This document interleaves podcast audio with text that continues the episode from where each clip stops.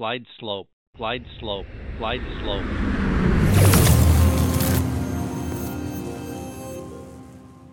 Olá, seja muito bem-vindo ao Debriefing 67, o seu podcast de aviação do MS, do Brasil, do mundo.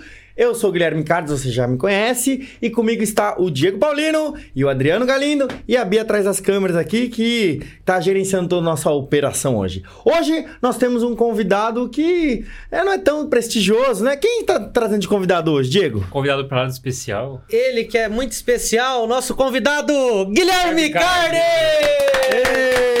Até que enfim vamos ouvir a história dele. Vou contar um pouco da história do Guilherme Cardes hoje. Eu não vou mentir que teve gente que perguntou lá no hangar, lá, ah, quando é que você vai contar a sua história? Eu falei, olha, não é tão interessante assim, é melhor chamar outras pessoas com mais bagagem, né? Mas o pessoal insistiu, É que são, di- aqui, são né? dias de histórias, né? São dias de histórias, é, exatamente. então, hoje quem conduzirá são estes dois e você aí com a gente, quiser mandar perguntas nos comentários ou mandar a sua, a sua mensagem carinhosa para nós, eu vou ficar muito agradecido. Não esquece também de curtir, de compartilhar, de assinar, bater no sininho lá, como é que é, Bia? É bater sininho, clicar no sininho, como é que é? Eu nunca sei como é que é esse negócio aí. Ativar o sininho, obrigado. Participação do Além, você ouviu, né? É a Bia. Então, Então, podemos. Cardes, então vamos lá. De onde você tirou a ideia de ser piloto? A minha Aprendi pergunta clássica, a minha pergunta clássica, eu admito. Mas a verdade é que eu, assim como um dos nossos convidados, um ou dois dos nossos convidados, é, eu não tinha essa ideia de criança. Então, quando eu era criança, eu assisti muito Top Gun, né? Sou dessa Oh. geração, evidentemente. Mas a ideia de ser piloto era do meu irmão. Meu irmão mais velho queria muito ser piloto. E aí eu já copiava muita coisa do meu irmão, né? Assim como o irmão mais novo copia o irmão mais velho, já copiava muita coisa do meu irmão. E aí eu falei, não, isso, essa ideia é dele. Essa ideia dele tá tranquilo. E aí, quando ele era pré-adolescente, ele até começou a fazer aqueles cursinhos pré-militares para poder ir para a escola preparatória e tudo mais. Ah, mas ele não, não deu cabo a esse, a esse objetivo dele. E aí, mais tarde na vida, já era adolescente, o meu irmão, mais velho de novo, ele pegou o exército. Ele foi pro exército, ele tava com 18 para 19 e eu tava com 16. E aí ele veio falar para mim assim: "Olha, Gui, é, dá para você entrar nas Forças Armadas de uma forma diferente". Eu falei: "Como assim diferente? Para você ser piloto de barco, de avião, de tanque, de guerra, não é se alistando com 18 anos?" Ele falou: "Não, não é assim. Você não vai, você não vai pilotar nada com se você entrar dessa forma. No máximo, Uma carriola lá. Exatamente. Uma- Você vai pilotar outras coisas que não são. É, Pincel. é, é pincel, exatamente, né? É, e aí ele falou assim: tem os concursos, da, da- da- da- os concursos militares diversos. E aí eu sou de São Paulo, natural de São Paulo, capital, e em São Paulo a gente não pensa em concurso público, a gente não pensa em concurso militar, a gente só pensa em mundo corporativo. A gente só pensa em nós vamos fazer ter a melhor formação possível para trabalhar em uma empresa. Ninguém pensa em Sabe? A gente não fazia ideia de que existia isso. E aí ele falou: não, existem concursos para escolas militares, cada escola militar tem um objetivo específico. E aí eu sempre gostei de aviação, culpa da minha mãe e do meu irmão, que eles sempre me levavam naqueles domingos aéreos, sabe? Que acontecia. Acontece aqui em. Campo Grande, em São Paulo acontecia Portões lá no. abertos. Portões abertos. era- da Fumaça. Isso, exatamente. A minha mãe me levava desde 91, 92, quando eu tinha 5, 6 anos. Ela me levava e eu achava aquilo maravilhoso. Eu Falei, ah, já que é pra entrar nas Forças Armadas, deixa eu pensar aqui, eu quero ser piloto da Força Aérea, que eu achava bacana. Eu tinha esse sentimento, né? E ele foi corroborado por um filme que não foi Top Gun. E aí eu falo isso pra muita gente, muita gente nem faz ideia. Mas vocês lembram daquele filme Pearl Harbor? É um filme com Ben Affleck, é... eu não lembro os outros, os outros atores, mas o Ben Affleck era o principal, é, e eles... É é um filme da Segunda Guerra Mundial, eles estão na base de Pearl Harbor, que é atacada pelos japoneses, só que antes desse ataque, o personagem do Ben Affleck, ele se voluntaria a ser piloto na Royal Air Force, lá na Inglaterra.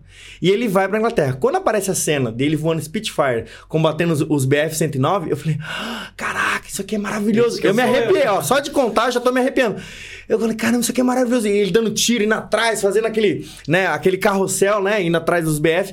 E eu falei, cara, isso é maravilhoso. Eu quero fazer isso na vida. E eu guardei essa informação. Meses depois, quando meu irmão entrou na- no exército e me contou isso tudo, ele falou: ó, dá pra você fazer mil coisas, dá pra você ser oficial da Marinha, oficial do Exército. Quando ele falou oficial da Aeronáutica e aviador, eu falei, não, é isso que eu quero fazer. Porque eu lembrei do Pearl Harbor dele lutando lá na Royal Air Force, na, na- na Força Aérea Real. Então, esse filme, que é, é raridade você encontrar alguém que foi influenciado por esse filme específico, esse foi o filme que tocou meu coração, que falou, nossa, eu quero ser piloto como esse cara. Cara, legal. Então, é, é totalmente diferente, né? E aí eu falei, não, eu vou começar a estudar pra isso, só que aí vamos para o meu, pa- o meu panorama naquela época. Poxa, eu, moro- eu morava no centro da cidade de São Paulo, no Bexiga, na Bela Vista. Quem for do, do Bexiga pode comentar aí, tá? Na Bela Vista. A, mi- a minha mãe era assim: meu pai já tinha morrido quando era criança. Então a minha mãe era a rainha do empréstimo, né? Minha mãe, desculpa aí, mas era você. Ela mesmo falava assim: sou rainha do empréstimo. A minha mãe pegava empréstimo pra cobrir outro empréstimo, pra outro empréstimo duas crianças pequenas, meu padrasto não tinha trabalho, ele sempre estava desempregado. Então, assim, condição de parar para estudar era zero. Né? E a minha casa era igual aquela casinha da, da música infantil, uma casinha, uma casinha muito engraçada, não tinha, né? Não tinha nada. Porque a minha casa não tinha sofá, não tinha cama, não tinha mesa, não tinha descarga, não tinha um monte de coisa. Era assim que eu vivia nessa época. E aí eu falei pra minha mãe, nossa, mãe, eu quero ir pra Força Aérea. Ela falou, que bom, tão lindo ter sonhos. É. tipo isso. Ela, como é legal ter sonhos, não é mesmo? É maravilhoso. Mas vai aí, trabalhar então. É, Então, ela, mais ou menos isso. E o meu irmão, quando ele entrou no segundo grau, ele já tava trabalhando. E eu não. Eu fui pro primeiro ano, ela falou, não, por enquanto você tá tranquilo. E eu tive essa ideia de, de ir pra Força Aérea, né? Aí eu pensei, ah, se eu tô tendo tempo pra estudar, então eu vou honrar esse, esse tempo que minha mãe tá me dando pra estudar. Aí eu fui à biblioteca, no Centro Cultural São Paulo, lá onde eu morava muito perto, peguei um monte de livro, fui pra casa e durante três incríveis meses eu estudei para a prova que era da Escola Preparatória de Cadetes do Ar, que é o segundo grau, o ensino médio, né, da, da, da Força Aérea, que tinha vaga pro terceiro ano. Aí eu peguei esses livros e comecei a estudar. Eu vi o edital lá da, da- do concurso da Epicar e comecei a ver o que que era e comecei a estudar. Estudei por conta e achei que eu ia arrasar, porque afinal eu estava na escola pública, estudei escola pública a vida inteira e na escola pública eu mandava muito bem. Eu falava, nossa, eu Onde você vou arrasar. informações na época, por exemplo, de concurso, porque a internet era bem limitada. Isso é o mais legal. E, é, Esse ano foi 2002. Eu tinha 16 anos. A única forma de você obter informações sobre concursos militares era nos quartéis. E quando você tinha interesse em se inscrever no concurso, você ia até o correio e pedia o envelope de inscrição. Olha que coisa, assim, arcaica, né? Mas magnífico, porque 2002 não é tão longe assim. Ah, no entanto, eu fui lá, pedi o envelope de inscrição, eles davam um envelope e dentro do envelope tinha o manual do candidato. Aí você abria o envelope, era com esse mesmo envelope que você enviava a sua inscrição, tirei o manual do candidato e lá tinham todas as matérias que tinha que estudar. Para o concurso da Epicar terceiro ano, só caía português e matemática. Aí eu falei, pô, só duas matérias? Achei que tava super tranquilo. Aí eu estudei aquelas matérias por, nossa, incríveis três meses. Cheguei no dia da prova, a prova nessa época era sempre feita numa prancheta e você sentava numa arquibancada. Era arquibancada de um ginásio que estava lotado. E todo mundo concorrendo pelas mesmas vagas. Eu lembro que na época eram 70 vagas. Só que era um ginásio em São Paulo, no Rio, em Porto Alegre, um em Campo Grande. Um em- era um em cada capital e em outras cidades importantes dentro da- dos estados. E aí eu fui lá prestar o concurso. Quando eu abri a prova, eu não conseguia entender as questões. Para mim, aquilo era grego. Eu, e assim, era matéria que eu tinha estudado. Mas eu não conseguia entender. A- Tamanho era a deficiência minha no, no- de conhecimento mesmo. Então, assim, tudo que eu estudei na escola que eu ia bem, nada daquilo estava sendo. escola pública, É. né? Eu tava muito pra trás, muito pra trás. E aí, eu lógico que eu fui humilhado nessa prova. Todas as questões que eu acertei foram no chute. Então é claro que eu tirei, sei lá, dois, três em cada prova. Eu voltei pra casa. E eu falei pra minha mãe assim, falei, olha mãe, é, realmente não tem como eu competir com, com ninguém, com o nível de conhecimento que eu tenho. Eu posso levar, eu posso chegar nesse nível de conhecimento pra fazer a prova, mas eu vou levar muito tempo. Tem como a senhora me ajudar com um cursinho? E aí o que acontece? É, eu- meu padrasto, que era o cara que não tinha trabalho, ele ficava atormentando minha mãe, né? E aí ele falava assim: não, vai pagar cursinho pra ele, esse garoto é um vagabundo, não sei o que lá, ele não quer trabalhar e tal. E aí foi assim um auê. Aí depois de um mês brigando lá em casa, minha mãe falou: quer saber o seguinte? Vou pegar uma grana, vou dar um jeito, você vai fazer cursinho sim. Só que Pegar não dá pra fazer o melhor. É, uns empréstimos lá, ela deu um jeito lá dela. Ela falou, ó, só que não dá pra fazer o mais caro. Eu lembro que na época o mais caro era o poliedro, que tinha em São José dos Campos, mas também tinha uma, uma, uma base lá em São Paulo.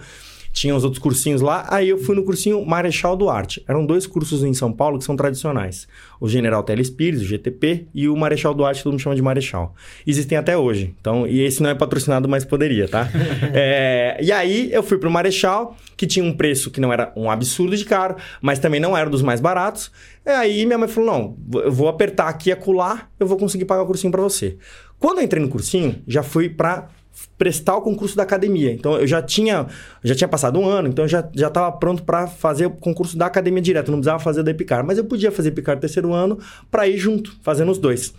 E aí, é, quando eu entrei no cursinho, eu descobri o que, que era estudar. Eu não sabia absolutamente nada. Eu lembro de uma aula e meu amigo Lote, que hoje está na Força Aérea, está na Força Aérea até hoje, inclusive, ele estava sentado do meu lado e eles começaram a falar de trigonometria. E aí falou: oh, isso aqui é seno, cosseno, 30, 45, 60. Aí eu falei assim: cara, você teve isso na escola? Não, eu nunca vi. É, what? Eu nunca vi isso, cara. Eu nunca vi isso na vida. Aí ele falou, claro que tive. No primeiro ano, eu, tipo, tava no terceiro ano, falei, ah, é, primeiro ano, não. lógico, eu, eu também. não, só vi forma de Bhaskara. É, não, só Bhaskara até o talo. Bhaskara até Eu me Matriz, formei em Bhaskara. PG, PA. Não, esse é PG é avançado, foi PA no máximo. E aí, ele riu, eu ri também. E depois eu falei pra ele. E, e o Lote, assim, é um cara, assim, sensacional que me ajudou muito no cursinho, o Lote e o Fábio Fonseca, que foram dois caras que me ajudaram muito, a Natália também. E eles todos passaram. E não tá patrocinado. Mas não tá poderia. tá patrocinado, mas poderia, poderia. Então, é que essas amizades do cursinho, elas são amizades minhas até hoje. E são pessoas que entraram na minha vida para ficar mesmo. Porque essa fase de cursinho é a fase que você vai vencer a sua primeira montanha.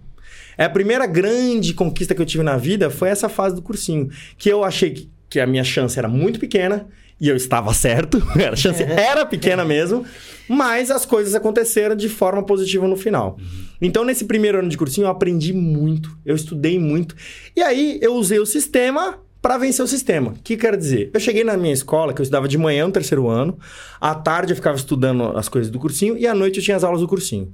Então eu cheguei na escola e fiz o seguinte: cheguei na minha professora lá de português, história, geografia, eu só tinha que estudar quatro matérias: português, matemática, física e inglês. Cheguei nas outras matérias e falei o seguinte: a senhora vai passar a matéria assim, assim, assado. É, eu vou estudar por dois, três dias isso aqui e vou, vou fazer sua prova. Mas será que você me autoriza a ficar lá no fundo estudando outras matérias? Aí ele falou assim: como assim estudando outras matérias? Você não vai ficar jogando truco como os outros? Eu falei: não, não, não. É que eu estou estudando concurso e contei minha história lá. Uhum. Então eu usei o sistema, porque eu já sabia que não era tão forte as, as provas lá. Então eu pegava e ficava estudando de manhã na escola outras matérias. Eu estudava as matérias do concurso. Sim. E uma ou outra matéria eu realmente prestava atenção só para poder fazer a prova. E aí isso me ajudou bastante. Chegou no, na, na semana que teve prova da Epicar, terceiro ano e depois da Academia da Força Aérea, eu fui fazer essas duas provas e eu abri as provas, eu entendi as questões. E foi assim, tão maravilhoso para mim poder entender aquilo depois de um ano, não tendo entendido nada, entender as questões, saber do que está se tratando aquilo. E é claro, eu entendi as questões, mas aí eu também não resolvia tão bem. Uhum. E beleza, prestei lá, teve matérias que eu fui um pouco melhor, mas não passei. Esse foi o segundo ano. E aí eu tinha terminado o colégio e minha mãe falou assim: olha, você já fez um ano de cursinho, você fez terceiro ano, né? Você é filho de pobre e, cara, você vai ter que aguentar agora. Aí eu falei, mãe, olha só, é... vamos fazer o seguinte: a prova é sempre em agosto. Então tinha setembro, outubro, novembro, dezembro. Falei, ó, tem ainda mais quatro meses para terminar o ano. Eu vou fazer o seguinte: minha maior dificuldade é física e matemática. Eu vou estudar por conta nesse final de ano e seja o que Deus quiser ano que vem. Aí eu peguei os três livros ter do, do, do, terceiro ano, primeiro, segundo, terceiro ano do, do, ensino médio, de física. Eu lembro até hoje que é o Fundamentos da Física do Ramalho, Nicolau e Toledo. Aí eu peguei em outubro, fiz o livro 1 um inteirinho. Todas as questões, até os desafios, fiz tudo. Aí o 2 eu fiz em novembro e o 3 eu fiz em dezembro. E em janeiro eu peguei um volume único de matemática e arrebentei toda a álgebra. Tudo. Todos os exercícios, até os desafios, questão do ITA, do IME, fiz tudo, tudo, tudo, tudo. Errei pra caramba, lógico, né? Mas fiz tudo. Chegou no final de janeiro, a minha mãe falou assim: Olha, realmente você tá fazendo uma coisa que eu nunca vi ninguém fazer. Porque minha mãe nunca teve essa, essa proximidade com o concurseiro, né? Uhum. O concurseiro é um ser humano, né? Que tá, tá com uma vontade, assim, é. incrível. E aí ela falou: olha, realmente, vou fazer o seguinte: eu vou pagar mais um ano de cursinho para você. Mas é assim, vamos combinar uma coisa. Que dia é a prova da academia? Aí eu falei, 21 e 22 de agosto. Dia 21 e 22 de agosto. Se não passar, 23 de agosto é segunda-feira, você vai procurar emprego. Aí eu falei, mãe, You have yourself a deal. Você tem um acordo. aí, cara, fechamos um acordo. E aí minha mãe se arrependeu um pouco desse acordo. Por quê? Eu me entreguei completamente ao processo de cursinho. Para mim, eu assim, imergi totalmente nessa fase de cursinho. Então, eu acordava às seis e meia, das sete ao meio-dia eu estudava, parava para almoçar, da uma às cinco estudava, ia a pé pro cursinho da minha casa até o cursinho a pé. Ou você já Tinha não as fazia aulas. mais o ensino médio, né? Não tava mais no ensino médio, exatamente. Fazia as aulas e voltava a pé 11 da noite Hum. pra casa. E era no centro velho da cidade. Pra quem conhece São Paulo sabe que é meio perigoso lá, mas eu já tava conhecendo todos os malandros da rua. Tanto é que. Ei, brother! Não, é sério. Fala, bro! Tinha uns caras até que sabiam a minha, minha história. Eu falava, ah, eu moro na Bela Vista lá e tal. E aí. E aí, cara, eu me entreguei demais assim ao processo, porque eu sabia que era a última chance da minha vida. Você já viu aquela música do Eminem? É, Eight Mile? O Eminem lançou um filme que conta a história dele. E nessa música, né, se eu não me engano, a música é 8 Mile, se não for, coloca no comentário. É, ele fala assim: quando você tem uma última chance, uma única chance, você tem que agarrar, você tem que fazer acontecer. Você sabe que você tá nervoso, você sabe que. Mas aquilo é uma grande chance que tá na tua cara e você não pode desperdiçar. Ele fala: You can't miss the shot, or you have not to miss the shot, alguma coisa assim, tipo, você não pode perder isso. E eu senti exatamente isso, assim. Essa é a chance da minha vida. Pô, meu pai morreu com 9 anos e dali pra frente foi só ladeira abaixo. E agora minha mãe tá dando a chance da minha vida. Eu não tô trabalhando, eu só tô estudando, eu tenho que me entregar que esse processo aqui. máximo, né? Cara, eu me entreguei. E todos meus amigos, assim, de, de mais antigos, assim, mais, mais infância, falavam que eu era muito obcecado pelas coisas. Eu sou um pouquinho, eu admito. Mas não tem outra chance, assim. A vida é agora. A vida é agora.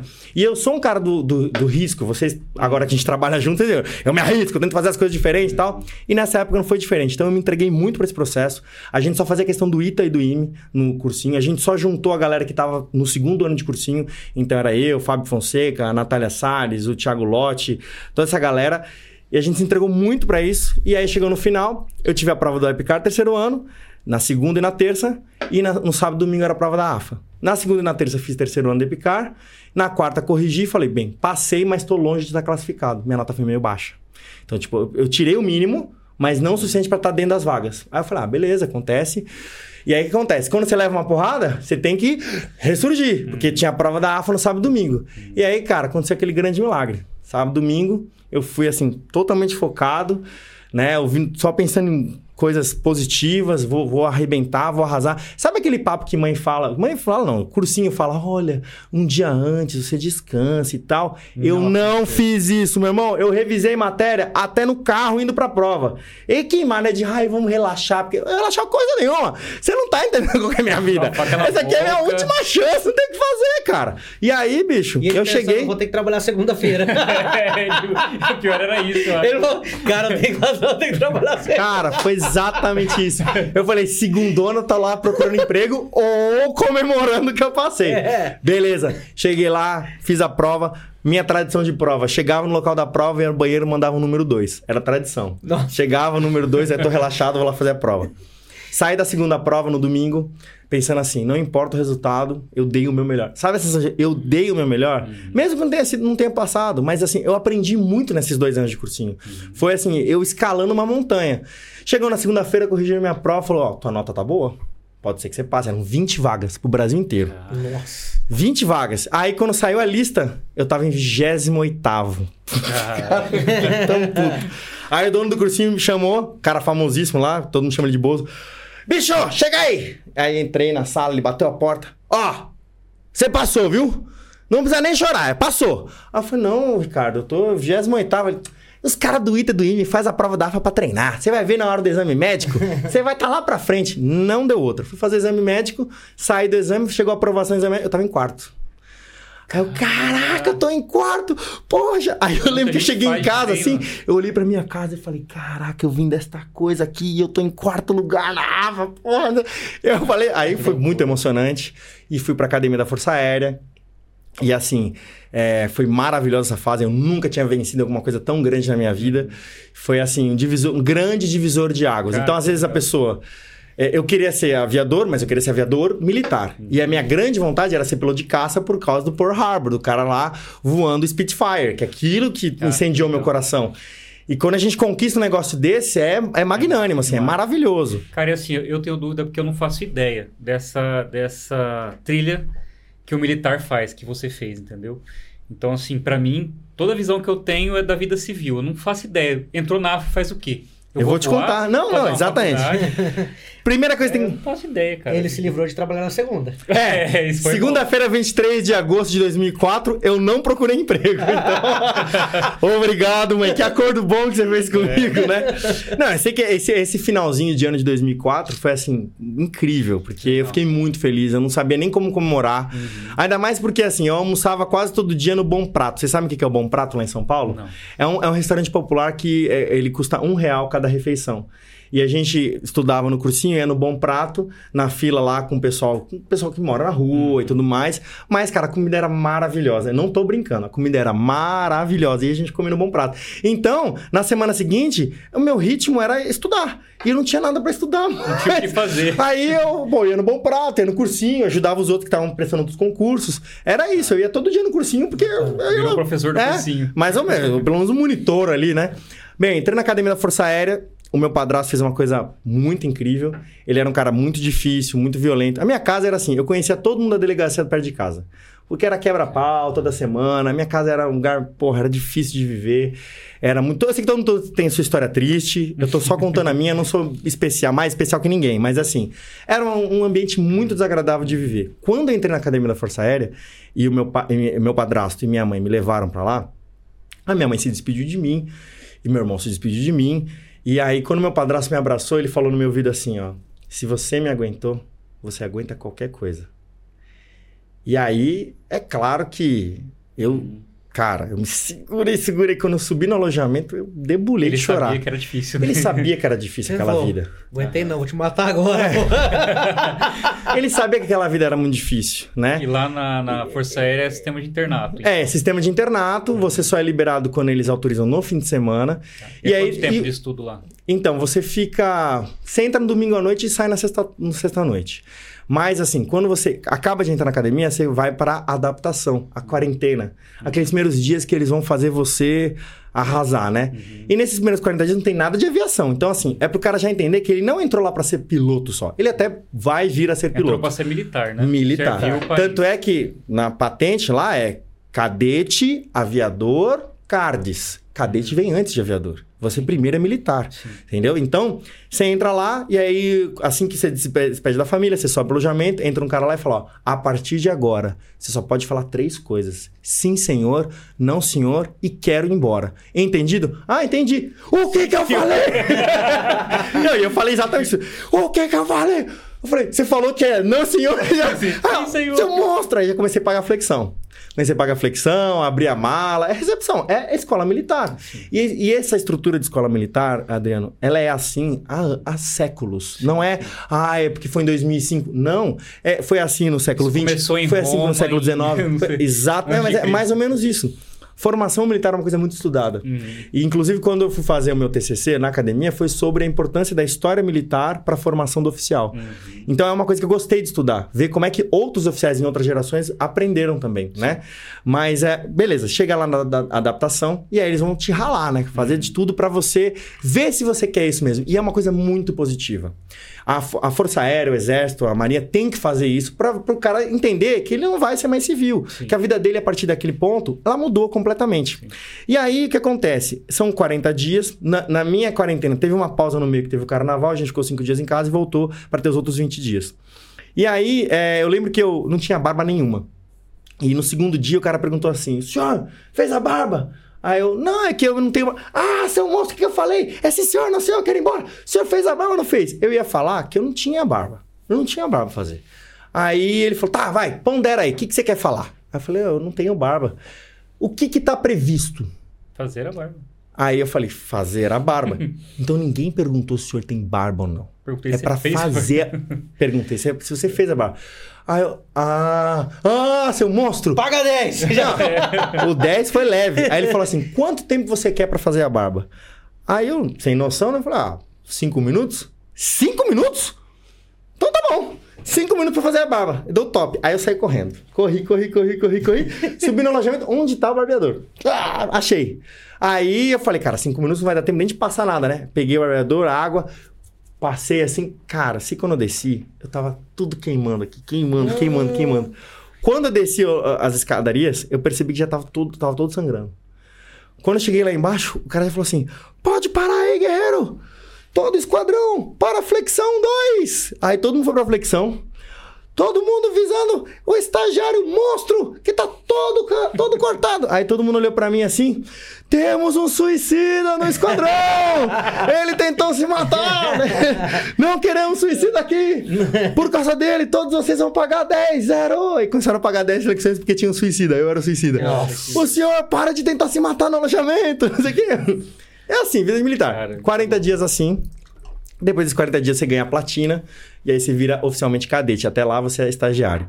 Primeiro ano você não voa, mas você aprende a saltar de paraquedas, que é uma das exigências para você voar o T25. No segundo ano você vai voar. Nesse primeiro ano tem muita teoria, então. Lá na Academia da Força Aérea, exatamente. Você se forma em duas faculdades e um curso especial. A faculdade de Ciências Aeronáuticas, essa daí todo mundo sabia, né? Mas você faz faculdade de administração pública.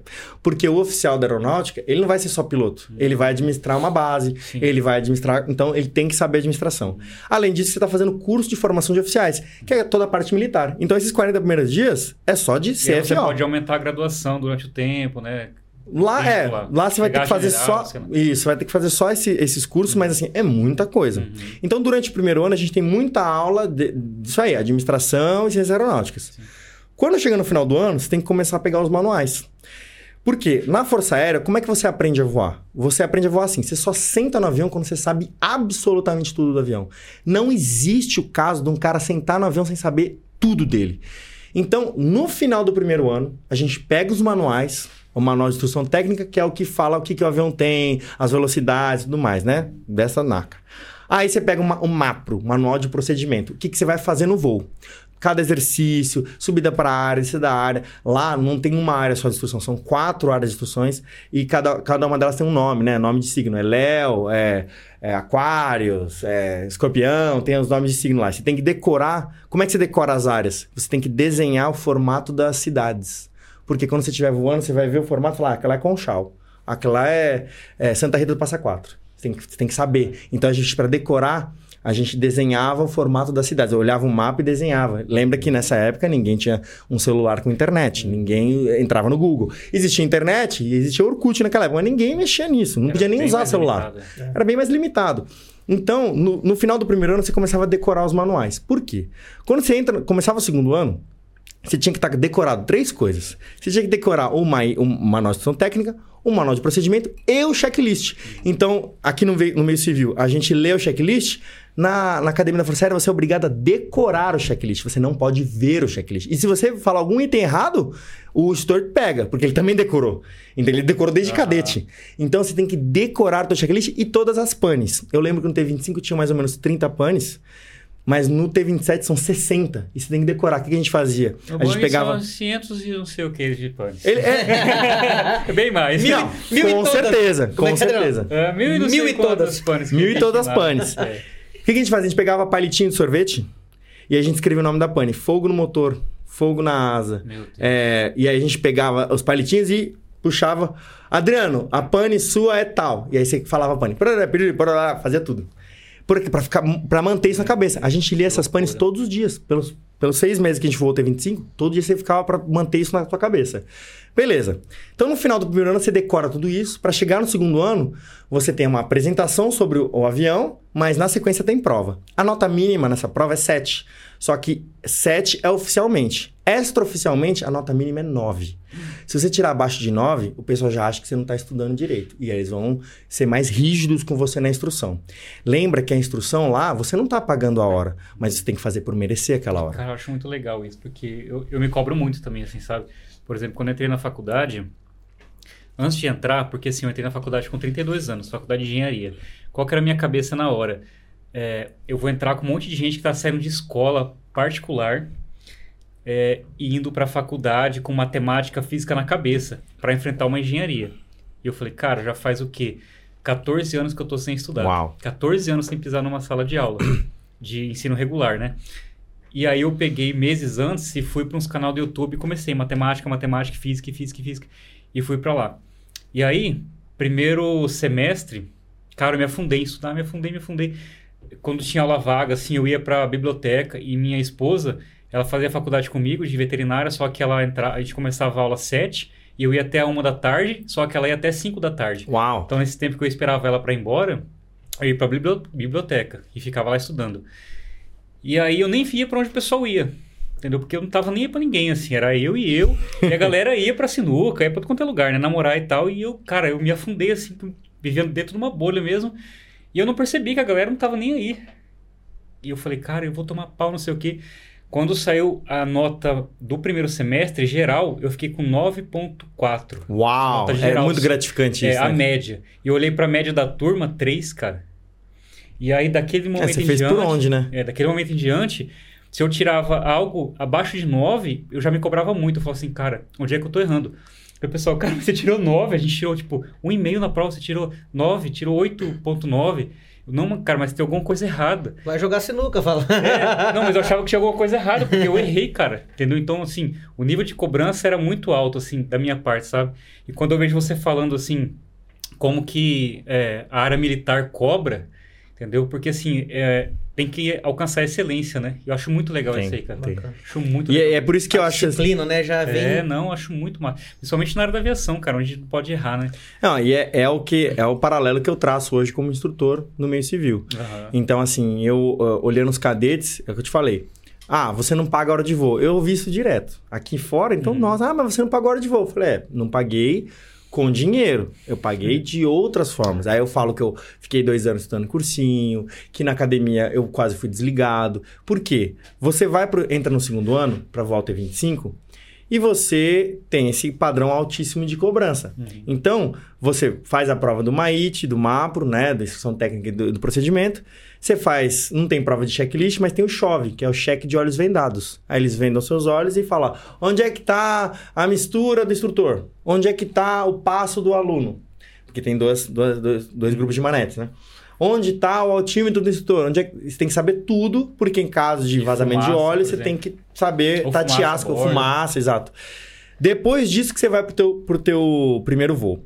Só que lá na academia, quando você tá na, na instrução aérea, é um dia você vai pro esquadrão para poder ser escalado para voar e outro dia você vai para divisão de ensino que você usa aquele uniforme azulzinho para para ter aula. bobeira agora. Tá igualzinho aqui no civil, né? O cara faz PP teórico, chega lá pra voar no primeiro dia, não sabe nem abrir a porta do avião. Então, é, é injusta essa comparação, mas eu sei, eu também comparo isso. Aí, quando o dia era de, de, de instrução, primeiro começava com um brifão. Era o oficial que era o comandante da esquadrilha. Eu era da esquadrilha Léo, né? E Léo é Léo Creu, todo mundo sabe lá na AFA, que é, é os caras que geralmente amam esquadrilha que o pessoal cobra muito. Por isso que a gente brinca que é Léo Creu.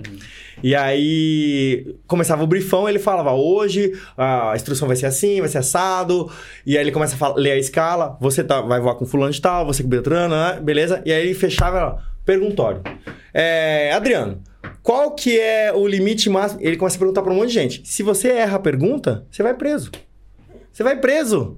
Cara, Se você erra a primeira, ele até alivia e já anota lá que ele vai colocar um instrutor difícil com você na próxima.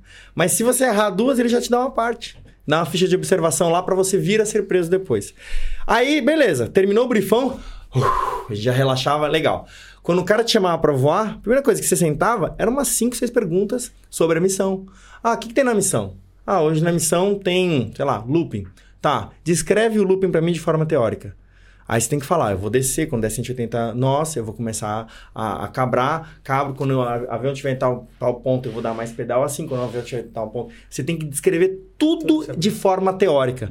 Então, você é capaz de falar todo o voo sem nem ter pisado no avião. E isso é extremamente benéfico para a instrução aérea, porque quando o aluno senta no avião, por mais que ele não seja capaz de executar manualmente, mas ele está no avião só para aprender a parte manual. Hum. Ele não tá lá para, olha, você vai fazer o seguinte, ó, tá vendo? Quando A der mente dele já 70, tá você faz preparado. isso. Não, ele A tá totalmente, totalmente preparado. preparada, né? Outra coisa na Força Aérea que é muito legal é, tem certas coisas que a gente aprende lá que é, um, cheque cruzado, que é uma coisa que eu falo no meio civil que o pessoal ainda conhece, mas não sabe de onde quer, que é olhar pra fora, olhar pra dentro, olhar pra fora, olhar pra dentro, pra você ver rápido os erros que você comete. A outra coisa, a gente fazia muita na série, é sentar no avião e passar o checklist. Como a gente tinha que decorar o checklist, Você ia lá à noite no, no hangar e fazia na nacelle. Três, quatro, cinco, seis. Nas minhas férias do primeiro pro segundo ano, eu lembro que eu fui para Santos, porque tinha a base aérea de Santos lá, e lá tinha um T-25, que eu passava o dia inteirinho fazendo nacelle. Não tô brincando, eu fazia mais de 30 nacelles no dia. Legal. Repassando todo o checklist de normais e de emergências, junto com outros amigos que estavam fazendo a mesma coisa. Quando eu cheguei na academia, eu sabia tudo. Assim, como todos os meus colegas sabiam. Todo mundo sabia tudo. Então, quando você sentava no avião, depois de ter briefão, um monte de pergunta, o briefing daquela missão, um monte de pergunta, você sentava e falava, beleza, o mais difícil passou. Agora é só aprender a voar. Só voar. E, e realmente era assim. Você sabia fazer tudo na teoria, você só não sabia manusear no avião. E aí você ia voar aprendendo a manusear. E essa parte de voar, e você começa a voar com o instrutor, que nem no meio civil, fazendo PT, Sim. por exemplo. Você vai fazer. é, Tantas horas. É, a gente faz assim: são quatro fases no T25 que seria o nosso PP aqui fora.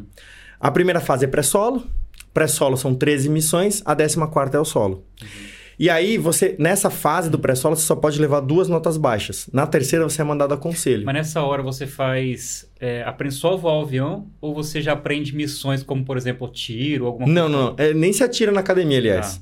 Só aprende a Não, voar o mas avião. simulado, por exemplo. Tiro simulado também não. Não, só depois só da aprende academia. a voar mesmo. É, só a voar mesmo.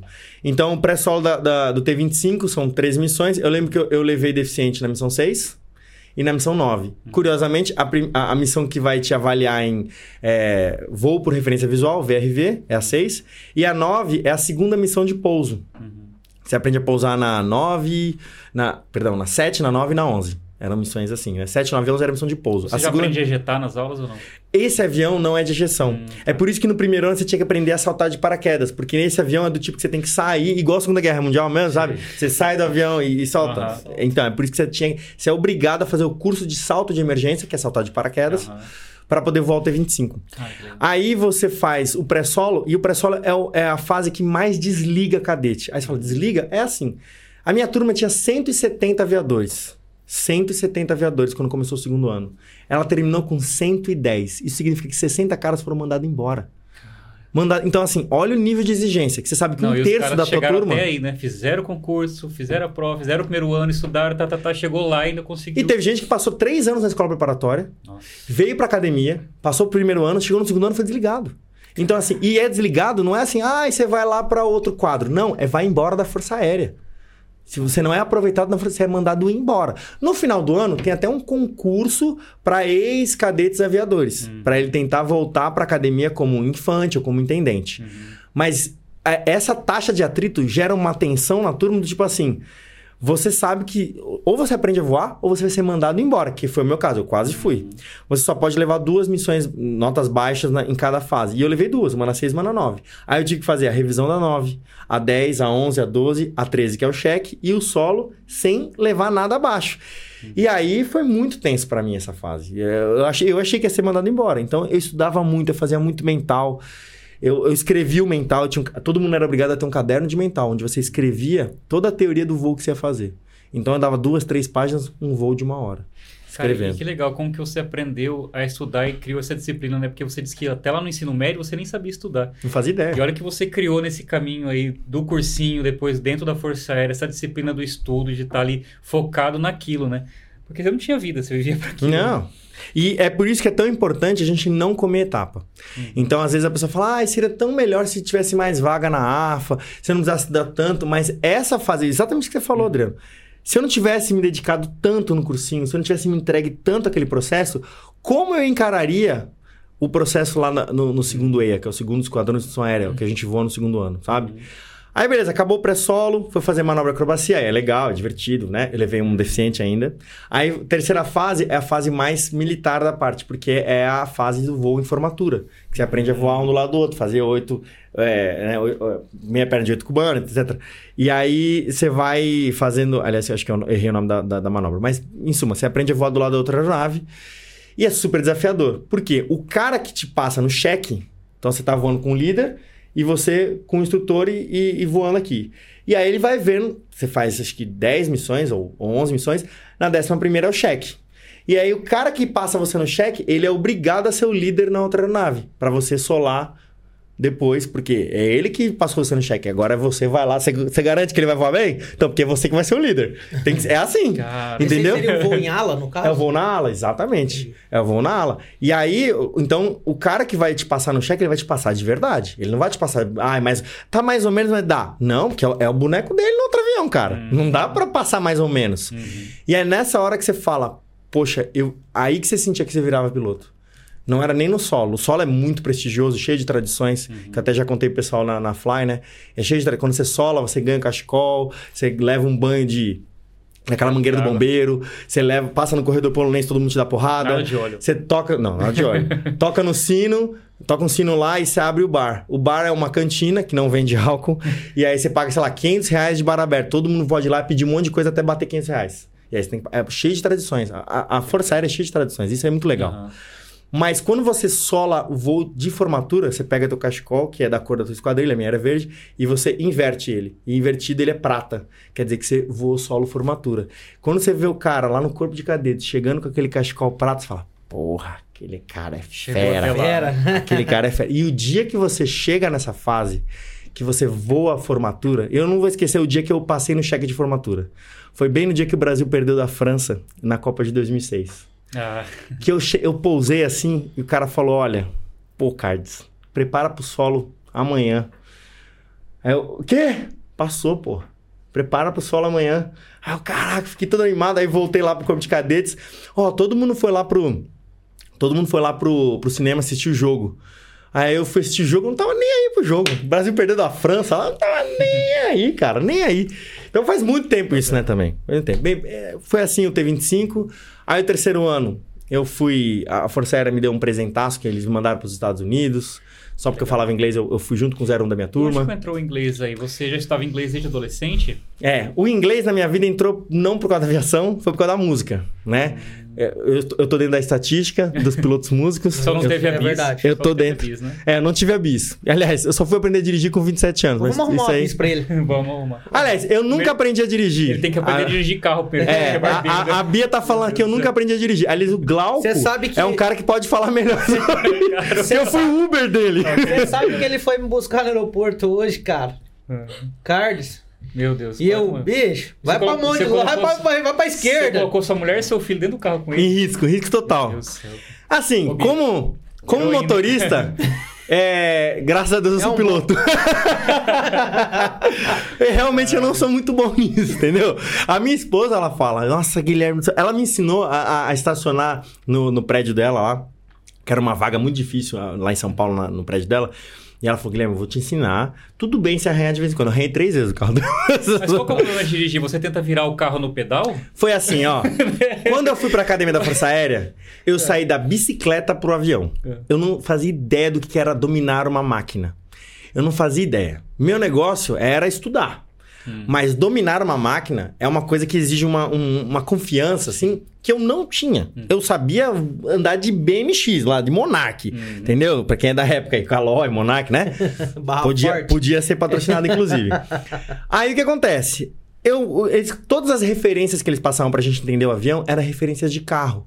Porque muita gente já dirigia. Eu tinha 20 anos que eu aprendi a voar.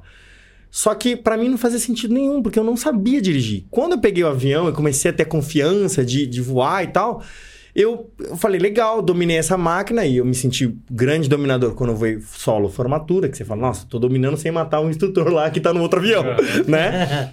Eu fiquei muito feliz. Quando eu terminei o T25, esse curso T25, os meus amigos falaram, cara, tá na hora de você aprender a dirigir, porque você não bebe e você vai ser o condutor da, da rodada, toda a rodada, toda a noite. E realmente foi isso. Eles me ensinaram a dirigir pra eu levar os caras pra night e, e trazer de volta. Era isso. Só que assim, eu aprendi satisfatório nos mínimos, entendeu? Eu estava dirigindo melhor do que um bêbado, mas pior do que um sóbrio, entendeu? É isso, essa é a minha história com a direção, entende? Cara, mas você- só tirei carteira só muitos anos depois. Podia te perguntar alguma coisa agora, né? Mas deixa eu te perguntar antes que eu esqueça aqui. É, eu tenho duas, duas dúvidas aqui. Primeiro, quando você entra na Força Aérea ou no, no meio militar, você é designado para um esquadrão, certo? É, como que é isso aí? É um sorteio? Ou eles vão pelo, por nota? Como que é? Não, e foi ótimo você ter abordado isso. É, eu sei que a gente já tá avançado no tempo. Calma, Bia. Eu sei que a gente tá avançado no tempo. Calma. Eu, eu- eu prometo que eu vou, ser, eu vou ser rápido nessa resposta. Mas esse foi um dos motivos por eu ter saído da Força Aérea. Eu sou, cara, eu amo a Força Aérea Brasileira, meu coração é azul até hoje, sempre falo isso, eu vou sempre falar bem da FAB. Eu tenho muita gratidão porque eles me ensinaram a voar, eles, me, eles foram meu pai, Uhum. né? Eu tenho minha mãe e meu pai chama Força Aérea Brasileira. Eu tenho meus irmãos na Força Aérea Brasileira, eu sou muito grato à FAB, mas um dos motivos que me fez sair foi porque, lembra que eu entrei querendo ser piloto de caça. E eu não consegui ser piloto de caça. Eu não tive a competência para ser piloto de caça. Entendi. E eu digo isso, a minha mãe diz que eu sou exagerado, ah, que exagero. Mas é, eu gosto de dar nome às coisas. Então, se você tem um objetivo claro e você não alcançou, isso se chama fracasso. E eu fracassei nessa parte. Sim. Eu, foi uma, uma falha minha. E aí o que acontece? Lá na Força Aérea, pelo menos na minha época, para você ir para uma aviação específica, para você ser designado, não é um sorteio. É assim, é a sua nota de voo do quarto ano da academia, quando você voa o Tucano T-27. Que, particularmente, foi a aeronave que eu mais senti prazer em voar. É a aeronave mais incrível que eu já voei na vida, é o T-27. Não tem nada parecido. Eu achei que foi o César 150. O Cessna 150 é o 02 ali, ó. pertinho. Não, eu... eu- O que, que eu percebi? Eu gosto muito de voar. Gosto muito de voar, qualquer coisa. Inclusive o Cessna 150 eu tenho um prazer enorme, graças a Deus eu tenho tendo a oportunidade de voar quase todo dia. Mas assim, o T27 eu me sentia já pré-caça ali, porque você voa de máscara, né, oxigênio, é, você tem toda a doutrina da, da caça ali, né? Claro que não é exatamente como a caça, mas tem a doutrina da caça de voar sozinho, com mapa na, na perna e tal. Então você tem muita. Voa com quatro aeronaves, você faz acrobacia com quatro aeronaves, é um negócio muito incrível. E eu queria ser piloto de caça. Só que eles avaliam a sua nota de voo daquele ano. Como eu fui um cara que demorava um pouco mais para aprender, então, por exemplo, para fazer um, um- looping, você aprendia na, na- na segunda missão. Eu aprendia na terceira, quarta. Então quer dizer que na segunda e na terceira missão eu levava uma nota um pouquinho mais baixo. Só para na quarta eu atingir aquele nível eu levar uma nota maior. Então, é, isso foi se acumulando ao longo do, do curso. Chegou no final, eles falaram assim: olha, é, eu, eu podia colocar o que eu queria, né? Eu coloquei lá, quero a aviação de caça, depois de transporte, depois de helicóptero. E aí um comandante meu me chamou e falou: ó, Cardes, pela sua classificação de voo, você não vai poder ir para caça. Infelizmente.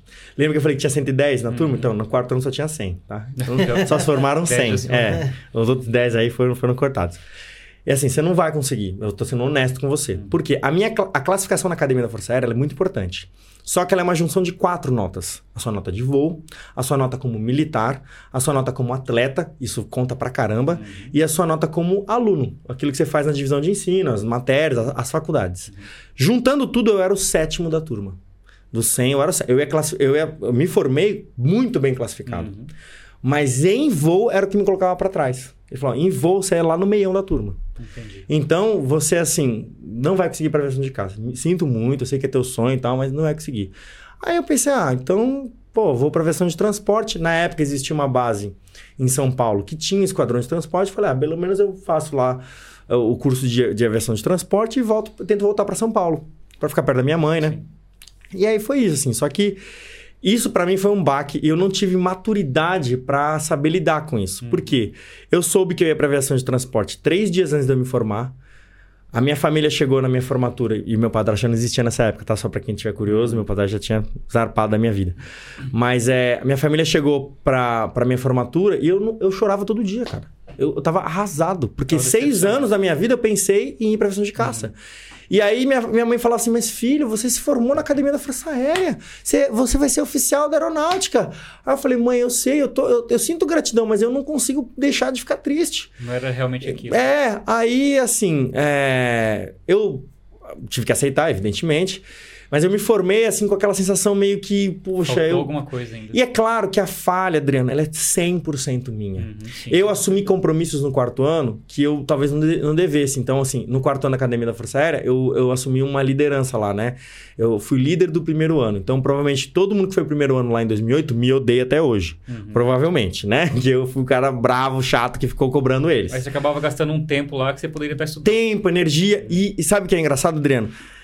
Uma das coisas que eu mais aprendi foi tendo sido líder do primeiro ano lá na academia, que eu uso até hoje, porque eu lidei com pessoas, eu tive que ver gente com perfis diferentes, lidar com todo mundo. Foi uma baita aula de humildade pra mim, que eu achava, ah, não, mas eu vim de um de um background de, de pobreza e tal, mas eu fui conhecer outros backgrounds, outras histórias. Então, tipo, eu tive uma liderada que ela tá- voltou pra casa dela no Rio de Janeiro, no Morro do Dendê, estava subindo o morro e encontrou a tia com sete tiros.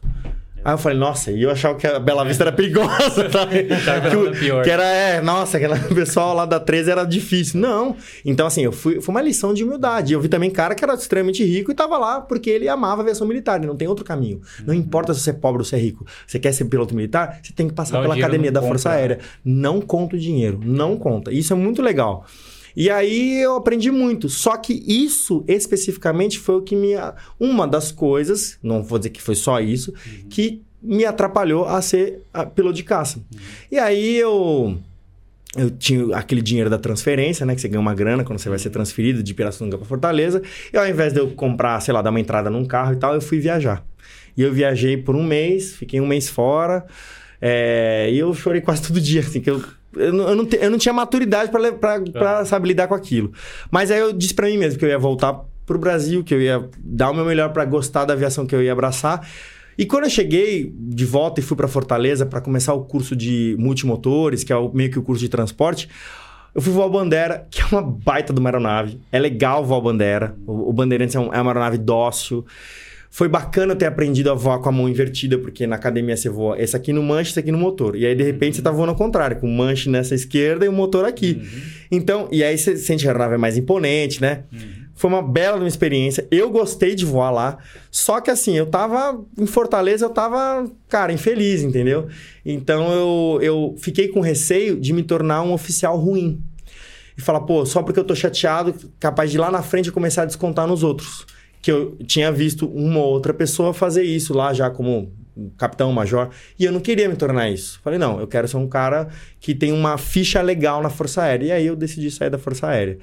Hoje, com 37 anos, eu não tomaria essa decisão. Mas eu, o, o Cardes com 23 era o máximo de maturidade que eu tinha. Talvez faltava até alguém ali pra te, te ajudar. De repente a figura do pai, né? E olha que legal. O meu comandante de esquadrilha na, no quarto ano, ele me ligou, ele ficou dois, duas horas comigo no telefone. O meu comandante de turma, o, na época o Major Coimbra, que é um cara que, na época, todo mundo achava ele polêmico, mas ele foi um cara que me ajudou muito. Conversou. Eu tive gente conversando comigo, mas eu não conseguia ouvir. Eu não tinha maturidade. Não, eu tive o suporte, mas eu não conseguia. Eu fui moleque nessa parte. Então eu saí da FAB e aí eu fui ver o mundo real. O que, que é desemprego, o que, que é, sabe, ficar lá Você sem, tinha sem poder. 24 anos nessa época. 23. 23? 23.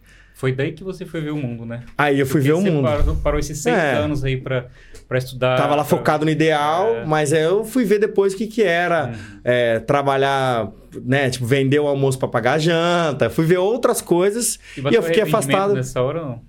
Logo O arrependimento início, assim. bate depois de um, dois anos, mas todo mundo que tinha saído antes, não tem como voltar. Falou, ó, vai bater arrependimento. E bateu, Uhum. lógico que bateu. Só que aí eu achei que eu, eu não gostava de aviação, e não era verdade. Eu gosto da aviação. Meio que É. você pegou um trauma da aviação. Aí você foi fazer o que nessa época? Daí? Aí acontece, eu saí da FAB e eu fui tentar tirar meu código ANAC. E quando eu fui tirar o código ANAC, na época estava escrito assim, que só, só era para ex-oficial. E eu era aspirante. E aí eles não... Porque não era previsto um aspirante sair. Uhum. E aí foi difícil para eles entenderem que, olha, eu, eu me formei na Academia da Força Aérea, eu, eu pilotei T-27, T-25, é, Bandeirantes, aeronaves de respeito, né? Assim, de- tem algum, alguma influência. E aí demorou para eles entenderem aquela minha história. Então eu levei dois anos para conseguir ter um código ANAC, até eles conseguirem finalmente me dar. E para mim esse foi o segundo porrada da, aviação em mim, que é o que eu falei para outros convidados aqui. Eu falei, gente, a aviação é isso. Cê- é- vence o persistente. Porque se você se deixar abater pelo primeiro, segundo, terceiro baque, você vai desistir da aviação. Só que a aviação, ela vale muito a pena, mas você tem que ser persistente.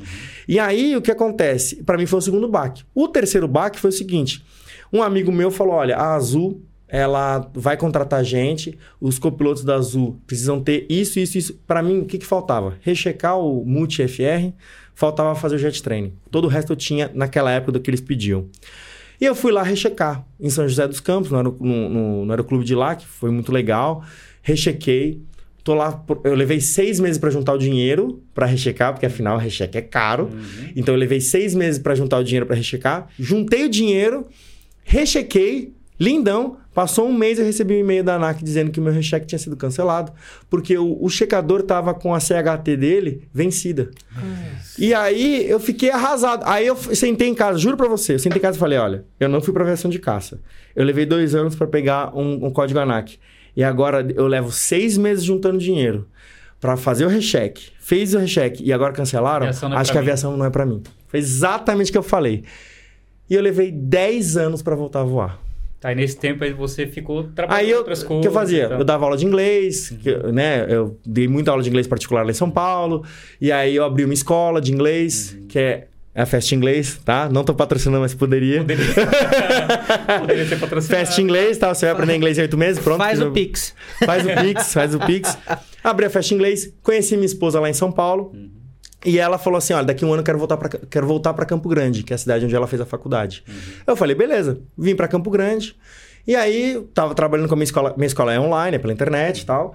E aí, o meu vizinho de frente, ele é ex-piloto da Latam. Eu contei pra ele por cima, assim. Ele falou, cara, volta a voar, Nessa volta a voar. Você tinha esquecido a aviação, não fazia mais É nada. assim, eu evitava de falar. Cara, que... Mas quando eu falava, eu me empolgava. Aham. Me empolgava. Aí foi o meu vizinho de frente, um amigo de infância que falava direto, cara, volta a voar. Eu, eu que ignorava. Até que um dia eu fui dar aula de inglês para um, um, um cara que tinha estudado na academia comigo, mas ele era de duas turmas abaixo, Rodrigues.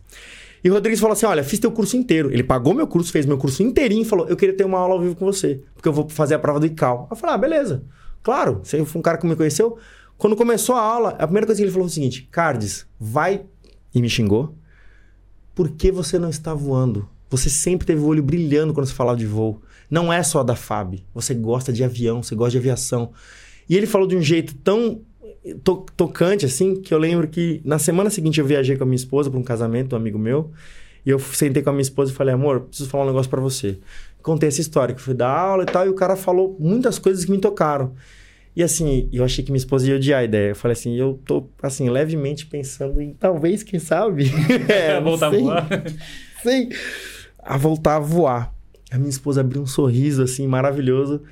E, e eu achei que ela ia ficar brava, porque afinal ela casou com um cara que trabalha em casa, Uhum. né? Que esposa não vai querer um cara que tá lá todo dia em casa? E eu tava acabando de falar que eu queria ir pra uma área que eu não ia estar em casa nunca. Entendeu? tipo, é, é o Uhum. Ela- Ela pesadelo. conheceu você assim, né? Ela sorriu e ela falou assim: Eu sabia que isso ia acontecer. É, toda vez que você fala de aviação, seu olho brilha. Você fala de avião, força aérea, é, companhia aérea, tudo que você fala de aviação, o seu olho brilha. Era aquilo, mas você nunca enxergava. Eu, eu até Todo acho mundo que. enxergava. É, é, todo mundo enxergava. E ela falou assim: Eu até acho que demorou. Uhum. Você, né, tá todo esse É tempo. que meio que criou um trauma também. né? Isso. Aí foi e aí, Adriano, foi tudo ao contrário. Do momento que eu decidi voltar a voar, eu tava sem grana pra fazer o recheque de novo, né? Inclusive, a gente até conversou hoje sobre recheque que é caro. E aí as coisas começaram a acontecer de uma forma milagrosa. Eu lembro que um- duas semanas depois que eu falei pra minha esposa que queria voltar a voar, eu não tinha grana pra rechecar as coisas, eu tava 10 anos sem voar. Uma prima minha me ligou e falou: Olha, você lembra da, da tia tal? Eu falei, tá, a tia tal morreu faz vários anos. Ela, então, ela Saiu tinha uma um casa e a gente vendeu a casa, você tem um, um oitavo, um, um dezesseisavos da casa. E aí meu irmão me ligou na sequência e falou: inclusive, Era eu não, eu não vou querer. milhões. Não, era uma casa que valia pouquinho, mas assim. Eu tinha só uma parte pequena. Uhum. Mas o meu irmão me ligou na sequência e falou assim: eu não gostava dessa tia e eu não vou querer o dinheiro dela. Você quer a minha parte também? Aí eu falei, Felipe, olha, é o seguinte. Eu tô querendo voltar a voar e o seu dinheiro, meu dinheiro, dá certinho junto pra pagar o recheque de multi FR. Cara, foi um milagre, milagre. Aí eu fui voar na Fly, podia patrocinar, viu? Fui voar na Fly, aqui em Campo Grande. O primeiro voo foi assim, vamos ver se eu vou gostar. E eu fui voar lá com o Gedra e falei, ó, Gedra, vamos ver se eu vou gostar. Porque eu não lembro se eu gostava disso. Cara, decolou, já tava, caraca, isso aqui é maravilhoso, não sei o que. Começou a vir lembranças. né? Vibrei, vibrei, vibrei demais, cara. E aí, foi, ó, agora eu quero fazer o recheque do multi. Fui lá, voei o Sêneca, adorei. E aí eu pensei, ah, o que, que eu quero na aviação? Ah, Então, eu isso eu quero... perguntar agora. Você voltou pensando o quê? Aí, Ou nem que- pensou, né? Eu não tinha pensado, falei, quero voltar a voar. Não sei o que eu quero fazer na aviação. Mas fazendo o recheque, que eu comecei a pensar, o que, que eu quero na aviação agora que eu gostei desse negócio? Aí eu falei, ah, eu quero ir para aviação comercial, eu quero ir para uma companhia aérea, é isso que eu quero. E aí, depois que eu rechequei, eu pensei, ó, o que, que eu tenho que fazer? Eu tenho que fazer o jet training, eu tenho que fazer a prova de cal. Eu, eu sendo professor de inglês há mais de 15 anos, nunca Não tinha feito a prova de cal. Eu tenho que fazer a prova de, de piloto de linha aérea, o PLA teórico, e eu tenho que ter 500 horas de voo, eu tenho que tirar o visto. E aí eu fui fazer as coisas que não era voo ainda. Eu fui tirar, eh, fazer a prova de cal, fiz o jet training, pedi, pelo amor de Deus, pra todo mundo que eu conhecia pra me levar a voar, e o Diego levou pra voar. Eu Você conseguiu resgatar essas horas lá da. da- Consegui, as, hora- as horas da FAB valem, elas só não entram na CIV digital, porque são aviões militares, e não, não entra avião militar Ah, lá na. CIV digital. Então eu Tá. tenho que juntar as informações, né? E Mas o aí. que importa são as horas. São as horas, exatamente. E aí eu senti muito prazer de voltar a voar, fiz o JET, fiz a- a- o ICAO, fiz o PLA teórico, e aí esse ano eu tive a ideia de fazer o curso de INVA. Fiz o curso de INVA e hoje estou trabalhando como instrutor de voo na Fly. A gente é colega de trabalho hoje, já posso dizer isso, ó, que maravilha. É, tá vendo? E eu tô muito feliz de voar, assim. Eu tenho um prazer imenso em voar e ensinar. Inclusive com o meu background diferente, que eu... Claro que eu tenho que me adequar à aviação civil, ao que se ensina aqui. Mas tem coisa que eu não vou até falar, ó, na FAB a gente fala assim, assim, assim, assado. Ainda Ele é sério, é sério. Mas assim, assado que eu vou te cobrar agora. Inclusive dá pra fazer o loop, aí você já chama também. Não, looping não dá, porque infelizmente nossa aeronave não, não faz. Tunou dá, não dá não? É, então.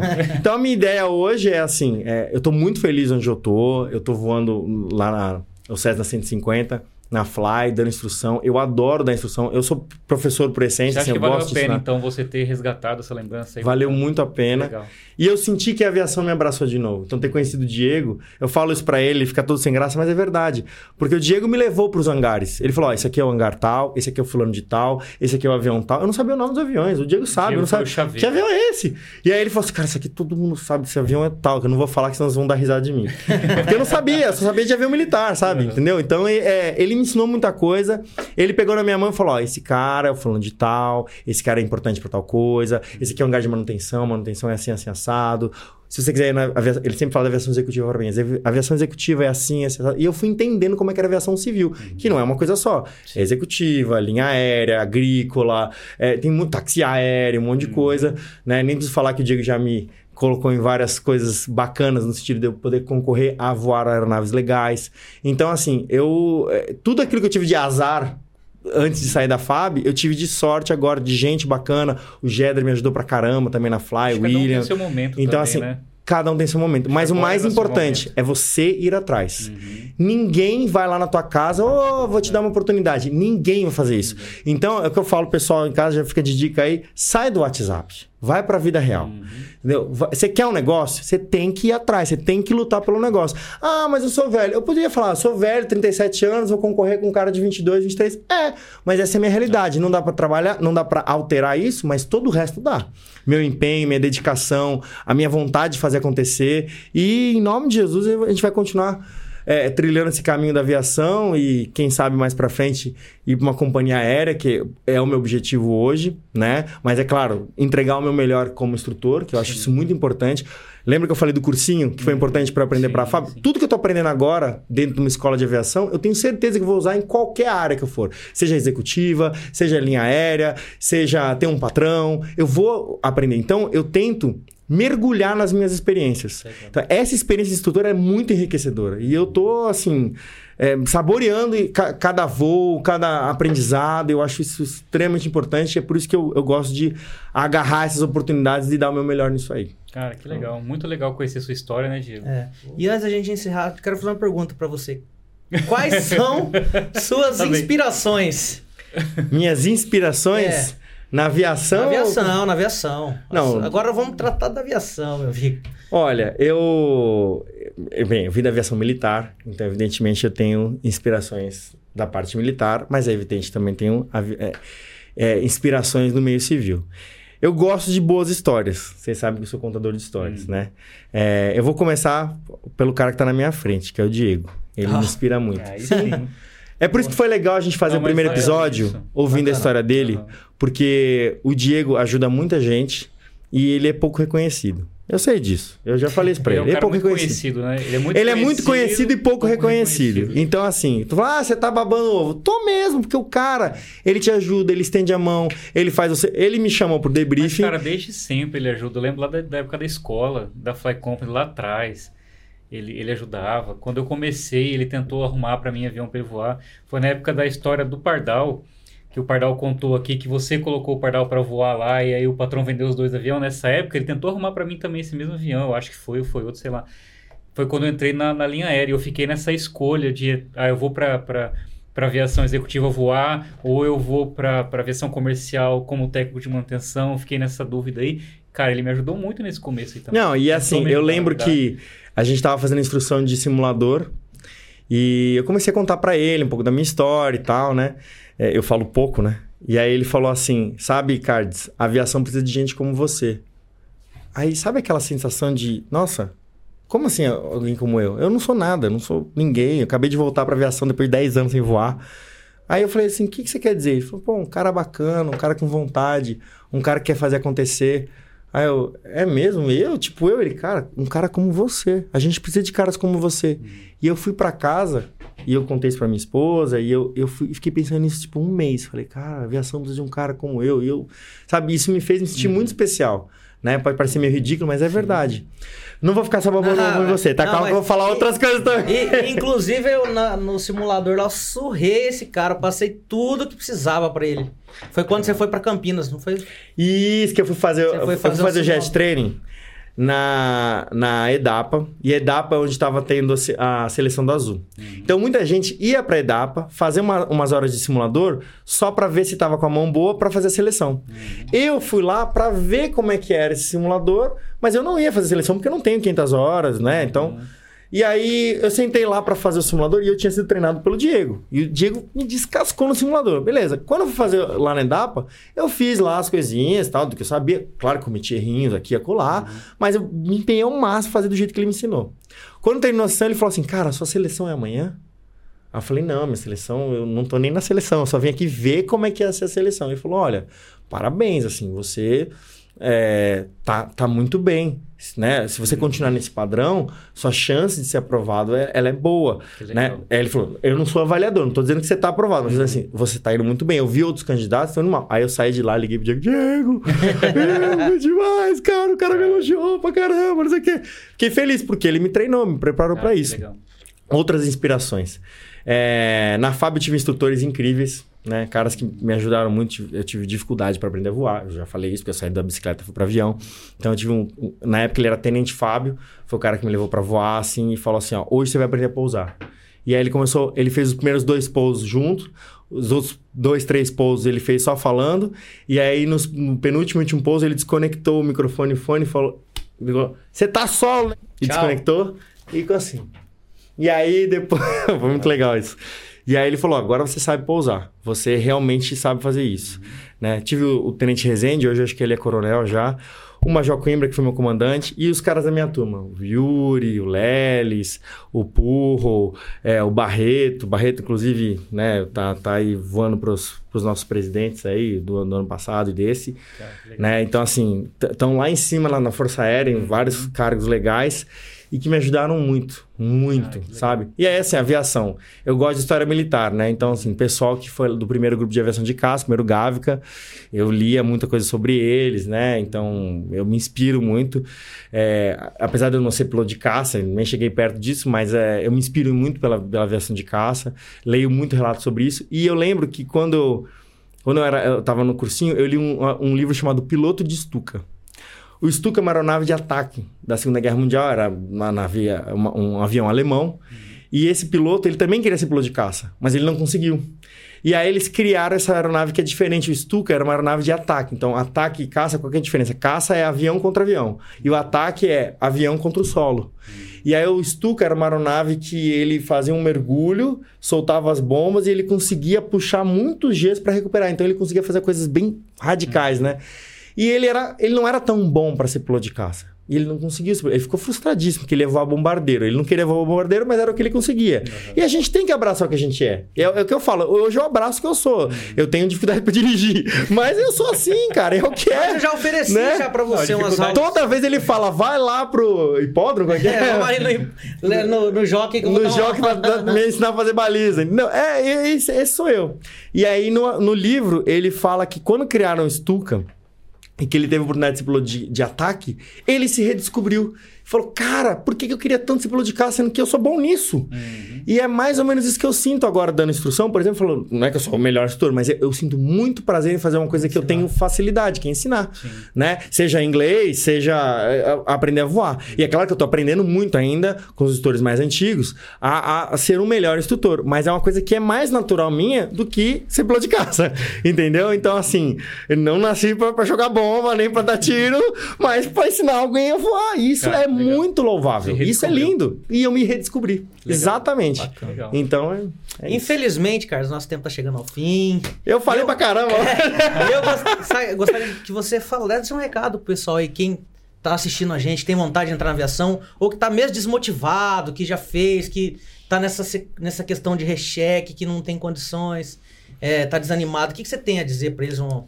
A primeira coisa que. Eu eu vou dizer uma coisa só, né? Que eu falo bastante, já deve ter percebido. Mas é assim: tenha atitude correta. Todo o resto vai vir atrás de você. Então, ah, mas eu tô sem grana, eu tô sem cabeça, eu tô sem.